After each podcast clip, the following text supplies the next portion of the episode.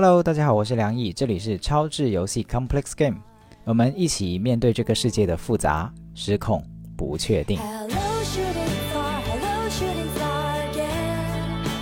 待っていたよ夢を見るあの子はずっと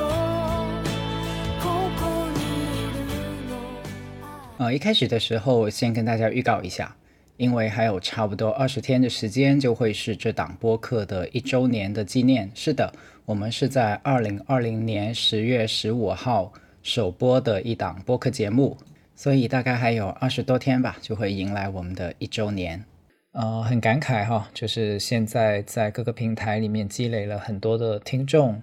九千多的订阅，那么在听友群里面也有几百人，就是让我感受到是跟大家一起成长的一个过程。短短的一年间，发生了很多事情，然后也跟大家度过很多的共同的时光。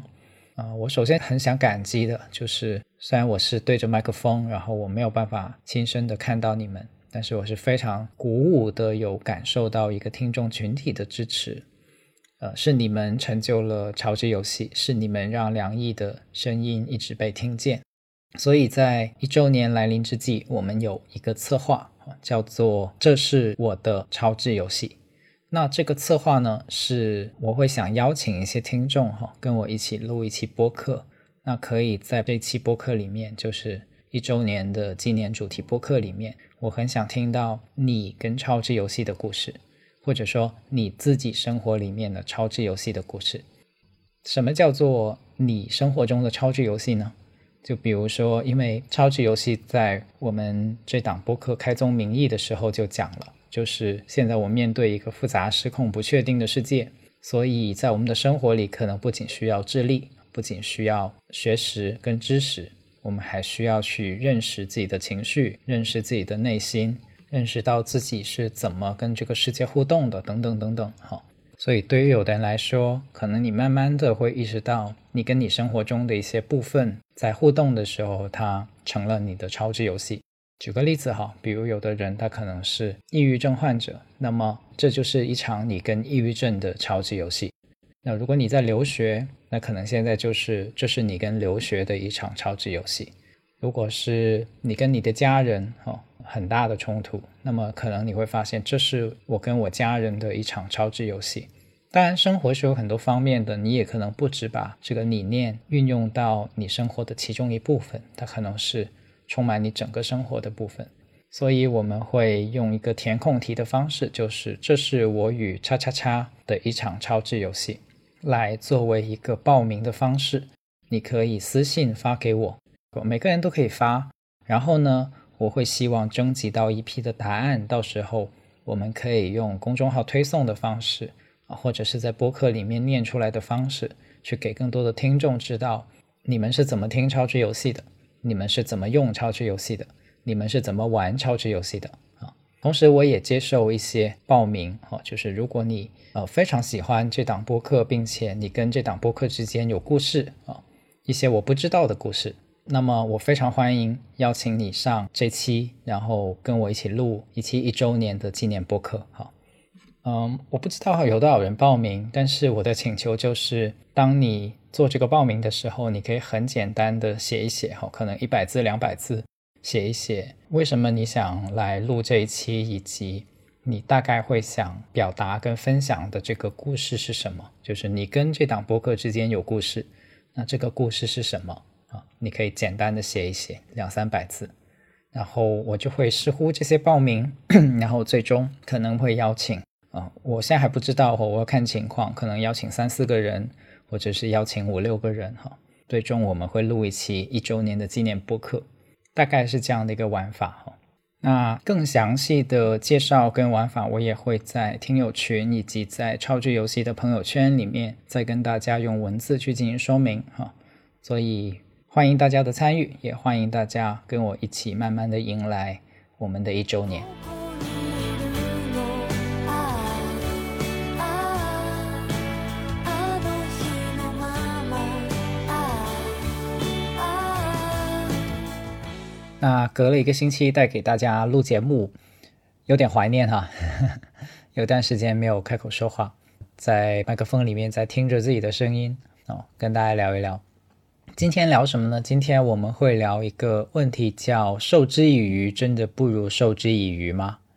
啊，发音是一样的哈，但是这句话我们从小到大其实曾经听过的，就是说，如果你要给一个人一条鱼啊，那不如去教他怎么样钓鱼。我对这个观点一开始也是非常认同的哈，但是随着一些人生经历或者说一些自己的思考，我觉得不一定哈。今天我们就来谈谈这个不一定。为什么说不一定呢？其实这个命题是很多教育工作者都会遇到的问题，或者说很多做助人行业的，管你是社工还是医生还是老师哦，甚至家长，其实是非常多会遇到的一种角色。甚至在亲密关系里面，其实伴侣之间也有哈。待会我们展开的时候，大家会看到，就是什么时候对方会想你给他现在就有支持。那什么时候是可以教给他方法，让他自己以后去面对？这里面其实是有很大张力的。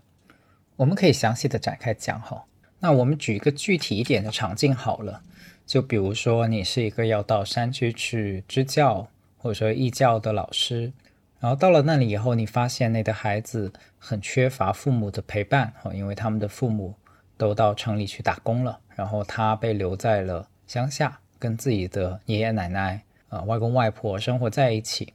然后你会发现这个孩子非常想找你玩，非常想找你聊天，因为他感觉到很孤独。那这个时候你有两个选择，就是刚才所说的授之以渔，或者是教他钓鱼。哈，在说的时候，因为发音一模一样，所以我们就会区分成授之以渔跟教他钓鱼。那我们会说，如果你从一个讲道理的角度来讲。你只是短暂的去支教，短暂的去义教，你会想，我终究是会离开的呀，所以我应该教给这个孩子以后怎么样去面对父母不在身边的这些时光，不才是对他最好的吗？可是你想一下，如果一个已经孤独很久的孩子，他好不容易盼来了很远很远来的大学生，或者是等了很久才等到了一个很负责任的乡村教师。他其实很想现在就跟你说话，他很想现在就获得你的陪伴，他很想现在就从你那里得到一些快乐以及共同的时光。那如果这个时候你的态度是，现在咱不先不说我们怎么相处哈，那未来我走了以后，啊，你怎么去面对没有爸爸妈妈的日子哈？然后在那里跟他说一通，你会不会觉得这其实是很残忍的呢？而且在那个孩子的世界里面，如果你转换到孩子的角度，你会发现这真的是很残忍哈。就是我已经等待了很久了，我已经期盼了很久了，你也已经来到我的面前，但是你跟我说的事情却是未来的事情。未来怎样我不知道，但是现在我能不能先抓住呢？因为现在我就很需要啊。所以这里面的确有两个层面，就是未来很重要。未来有很多的日子，他要面对自己的孤独。但是现在有一个活生生的人，他就在你面前，他就是很需要。那这个时候授之以鱼，真的比不上教他钓鱼吗？我不觉得。哈，或者说这种当下也是很有价值的。我有一个以前的领导，哈，跟我打过一个比方。嗯，那段时间他们正在做一个社区的项目。然后呢，本来他正在做的是一个叫能力建设的项目，简单来说就是透过一些课程，透过一些培训，让这个社区里面的居民去提升自己的能力，去面对未来的生活。但是这个项目做了一段时间以后，他就说，有的时候未来很重要，但现在也很重要。有的时候他们不是需要造血，他们就是需要先输血。造血跟输血也可以拿来比喻刚才我提到的这个。授之以渔还是教他钓鱼的区别。如果你是一个生命垂危的病人，如果你是一个已经等待了很久、困顿了很久，或在贫困中了很久的人，可能现在这口食物、现在的这一袋输血，对于你来说就是当下最需要的。它就是你缓过去或者是缓过来的一个必不可少的帮助，而且是真正的帮助。所以我发现这里面其实是有一个关于慈悲的问题，或者叫做先看见人性，先看见人当下的需要的问题。就是那他现在也很需要啊。如果我们已经看到他现在当下此刻就很需要，那我们先看未来做什么呢？我们不是应该先看到他现在的需要吗？可是这个部分我发现是一直一直被我们的媒体或者说一直被我们的教育所忽视的。我们会非常把重心倾斜到教别人钓鱼啊这种方法上面。然后，可是我发现，当很多人在选择教别人钓鱼，而不是授之以渔，就是先给对方输血的这个部分的时候，可能会有两个隐藏的心情。第一个隐藏的心情就是叫害怕依赖，这个很经典哦。不管是刚才所说的支教山区的孩子，可能义工会想：那万一他依赖我怎么办呢？这次我给他了，那下一次我还要给他。那不断的要给他，那他形成依赖怎么办呢？同样的亲密关系里面也会有家长也会觉得是啊，今天我帮他，那明天我也帮他吗？明天我还会在吗？所以如果我们继续的往下问，就是害怕依赖是一个说法，那你到底害怕的是什么呢？依赖又有什么问题呢？如果依赖指的是对方一直跟你在这种施与受的关系中。那又会产生什么问题呢？如果你能一直给对方，又一直受接受，那这不是很美好的给予吗？有人会说，那可是我没有办法一直给啊。对，可能这个才是你真正所担心的。你担心自己没有办法一直在他身边，你担心自己会离去，你担心自己不是有求必应，或者是随传随到，这些是可以说的呀。你可以问对方，你真的需要我随传随到吗？或者说是你真的需要我每一次都接住你吗？或者是在可预见的未来，你需要我多频繁、多频繁的去接住你？这是可以询问的呀。可是很多我观察到的情况是，对方在第一次提出需要的时候，那个给予者他就已经害怕了，他甚至都没有问这个需要是要持续多长，或者是持续多频繁，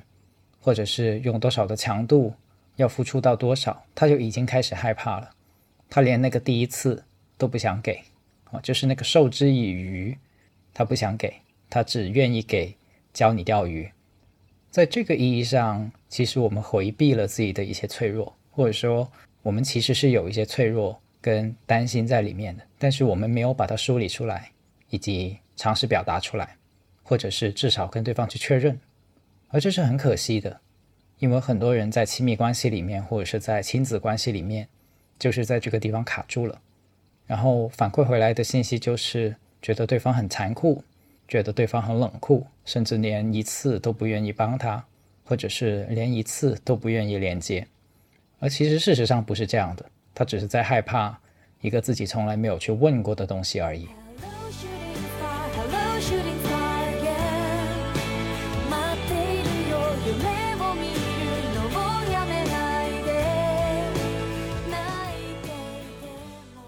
那第二个事情就是，那依赖又怎么样呢？有人说，那如果一直依赖，他的能力不就没有办法发展吗？我也希望对方可以往前发展啊，他可以变得更自信、更独立、更加独立的去解决问题，而不是依赖于我去解决这个问题。我觉得这个问题分两部分来看，一个是在亲密关系里面，我们都有一种希望对方发展的想法。可是你想一下，亲密关系一个很重要的部分，我觉得叫被需要。被需要是亲密关系里面一个很重要的相互的关系。如果对方变得无坚不摧，如果对方变得什么东西都不需要来找你，来获得你的支持，那其实你是不被需要啊。所以，如果你真的很害怕对方依赖到了一个极端，那么可能出现的情况就是。对方根本不需要你，这个是一个蛮疏离的状态，它很难称之为亲密。但亲密有很多个层次哈，除了那种相互需要的亲密，也有彼此成就的亲密，彼此欣赏的亲密，或者是远远看着互相祝福的这种亲密，它也是一种亲密。但是相互需要，它是一种很重要的亲密。你很难想象你跟你的另一半，或者是你跟你的孩子完全。是不需要彼此的，或者是完全没有事情需要彼此有交集，或者彼此有帮助。那这是一种什么样的状态呢？我们可以想一想。所以，有的时候我们害怕依赖，到头来是变成了害怕亲密。就是我观察到，在上一代人里面，他们对这个部分反倒是来的好像再自然一点哦，就是他们不害怕开口，不管是亲戚之间还是朋友之间，去相互的依赖一下、依靠一下。我们可以换一个词嘛，不叫依赖，叫依靠。那依赖跟依靠的区别在哪里呢？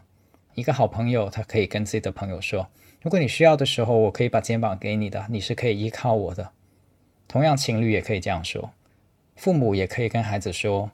嗯，如果你真的遇到什么困难，父母是你的依靠，你是可以回家的。”我在想，这是多么温暖的一句话。那在这个时候，其实父母是在授之以渔嘛，而不是在教你钓鱼。所以，授之以渔有很重要的一个层面，其实是。告诉对方你是可以依靠的，虽然哪怕只是临时的依靠、暂时的一个依靠，那等你休息够了，等你恢复好了，你是可以自己出去离开这个休息的地方，再出去闯荡，这是不相矛盾的。所以，其实害怕依赖，就是害怕自己的给予会形成对方的依赖，它蕴含了一个假设，就是如果我这次好好给他，如果我这次好好帮他。如果我这次充分的让他感受到依靠，那么他就会靠上我了。那么他以后的每一次都会变得更加的依靠，变得更加的依赖，而不是在依靠够了、休息够了以后，自己会再去面对外部的困难，再去闯荡，或者是发展出自己超越现在的这个问题结构的一种积极性跟主动性。这可能涉及到我们对人性的一些底层的理解，就是我们认为对方是会一直懒惰，还是说当他享有充分的休息跟自由以后，他会去探索自己，他会去发展自己，而这是主动的，会自发的，甚至哪怕不是自发，但是可以在我们提醒一下、推动一下的时候，对方是愿意的，还是说我们假设另外一种完全相反的人性？就是我们认为，只要我们给予对方，对方就会一直很理所当然的去吸收，并且会产生出依赖，并且可能会越来越多哈，施米恩斗米仇，然后一直依赖这个部分。我必须说，这是一种人性的假设。然后在现实生活中，可能两种现象我们都有看过。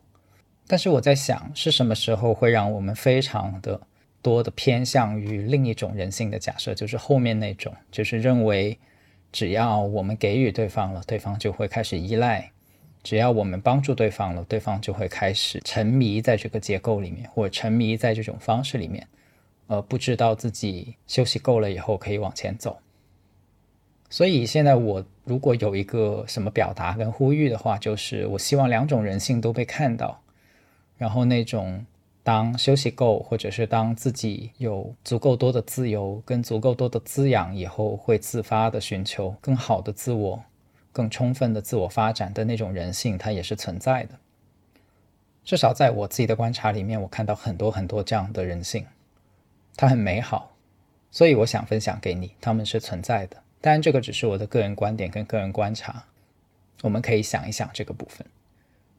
然后还有一个部分就是。我在想，我们是怎么去理解成长跟领悟的？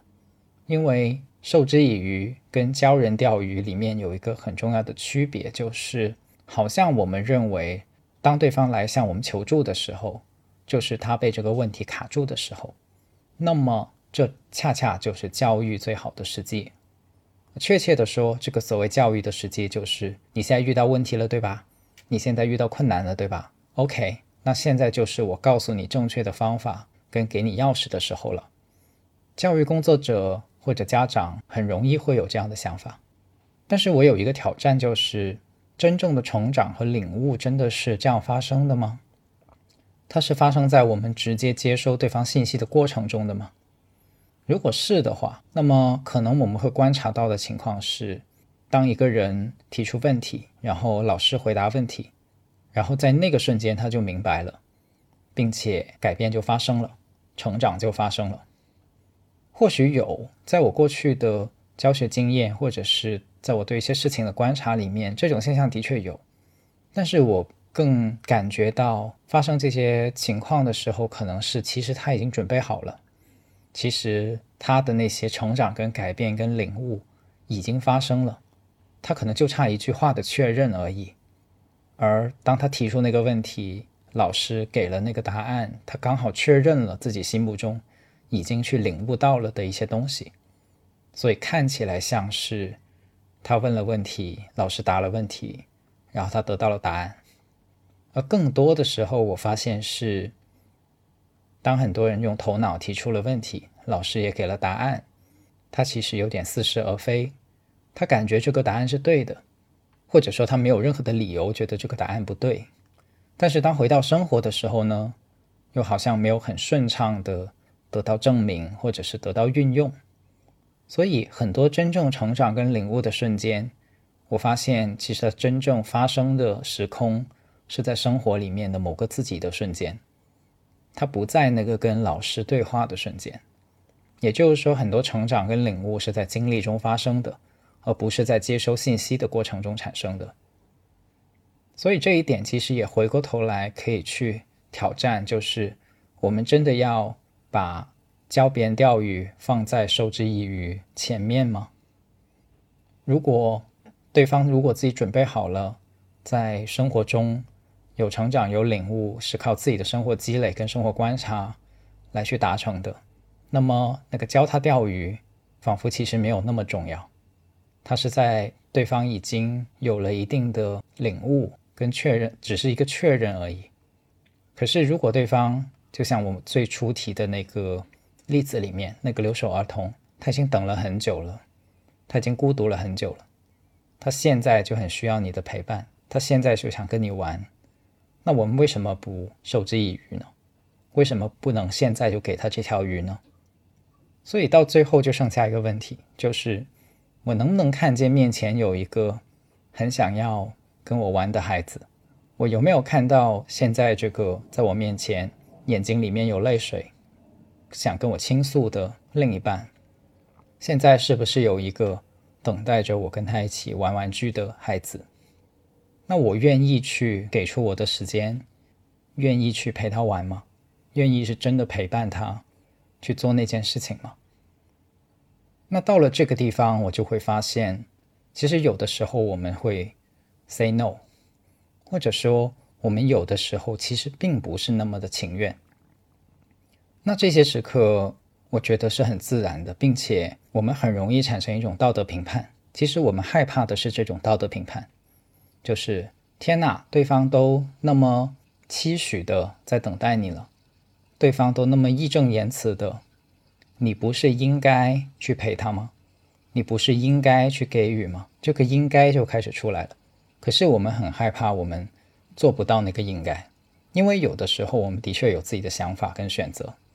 或者是说我们并不是那么情愿。那个而那个不情愿，它不见得是道德问题，它可能是你很自然的一个反应，可能是也可能是你有很现实的需要，比如说你真的很需要先把班给加完。然后才能听对方的倾诉，但是你又很想两全其美，于是你用了一个说法来说服自己，就是我还是授之以渔，不如教他钓鱼吧。所以就异化成了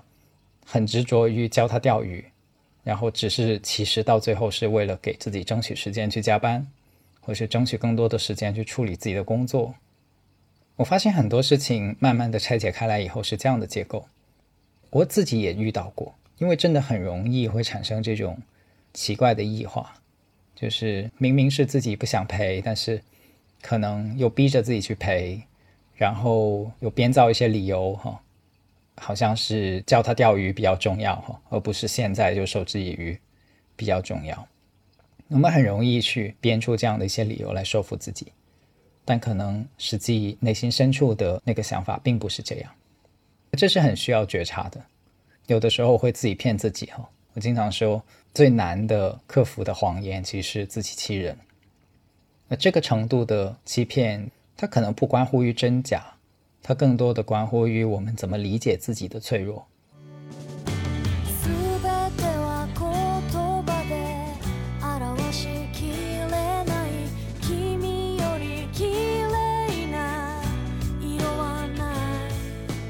那最后可能有人会问，那到底什么时候应该授之以渔，什么时候应该教他钓鱼呢？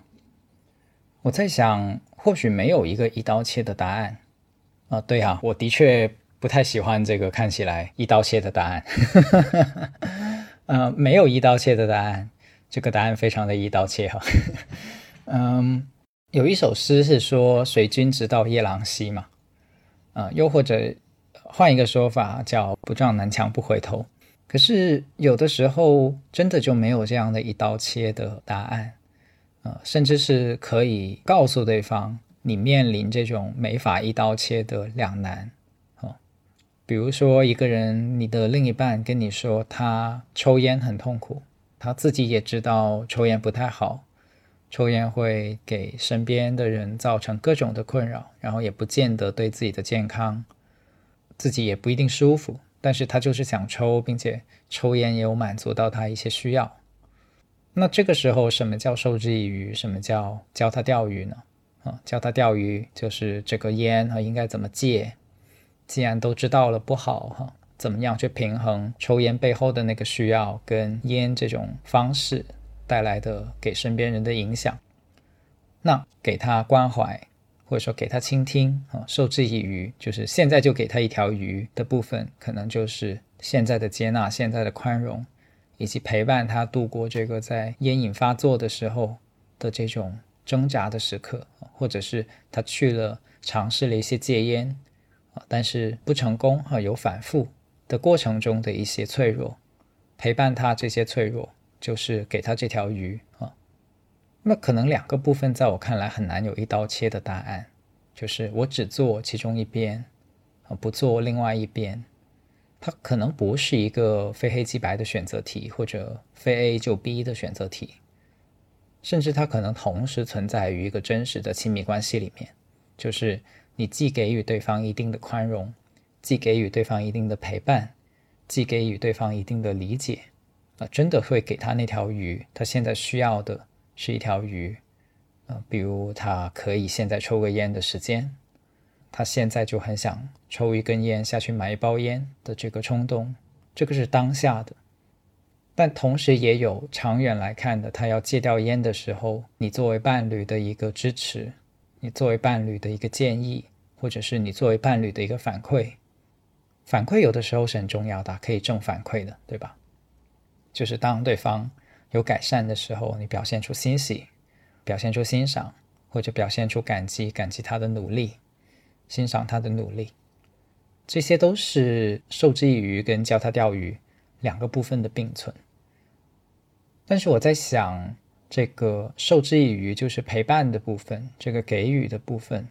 它在我们的日常生活里怎么被看见，或者怎么被发现，至少不会认为是一个。没有价值的东西，或者是不会被认为是一个比不上教别人钓鱼的东西，它的价值是需要被看见的，因为你面前就有一个活生生的需要你的人，这个部分非常重要。甚至有的时候授之以渔，也就是现在就给他鱼的那个过程，会让我们发现很多站在教他钓鱼这个角色里面看不到的真实的他的感受。比如，我们还是用一个孩子哈，他发现自己做数学题，然后在某种算法上面总是做错，那他也很困扰啊。所以授之以渔的过程，他可能会请求妈妈说：“你能不能跟我一起做，或者是陪我一起做这几道题？然后可能未来我是会自己学会的，但是现在可能我想你先陪我做。那妈妈会怎么看呢？”妈妈可能在看他怎么做这几道题的过程中，会有机会观察到这个孩子到底是怎么做错的，他卡在哪里了，他的感受是怎么样的？当做错的时候，他有什么感受？是什么样的模式或者什么样的反应，让他陷入到了这种恶性循环或者死循环里面？所以，这个陪伴的过程，当下就给予的过程，也是有机会让我们更加细致的观察到，到底发生了什么。什么才是真正帮到他的那个教他钓鱼？这都是可以给我们很多线索的，而不是一上来就说，嗯，或许你应该去问问老师什么什么，或者是你自己看看有没有审题等等等等。那好啦，这就是这期节目的内容。嗯，授之以渔跟教别人钓鱼。呃，如果你有相似的生活经历，或者是自己对这个问题的观察，我非常欢迎你可以分享在评论区。非常想听到大家的想法跟互动，也可以参与听友群，在收中里面有讲怎么样加入听友群，欢迎大家加听友群。我是梁毅，我们下期再见，拜拜。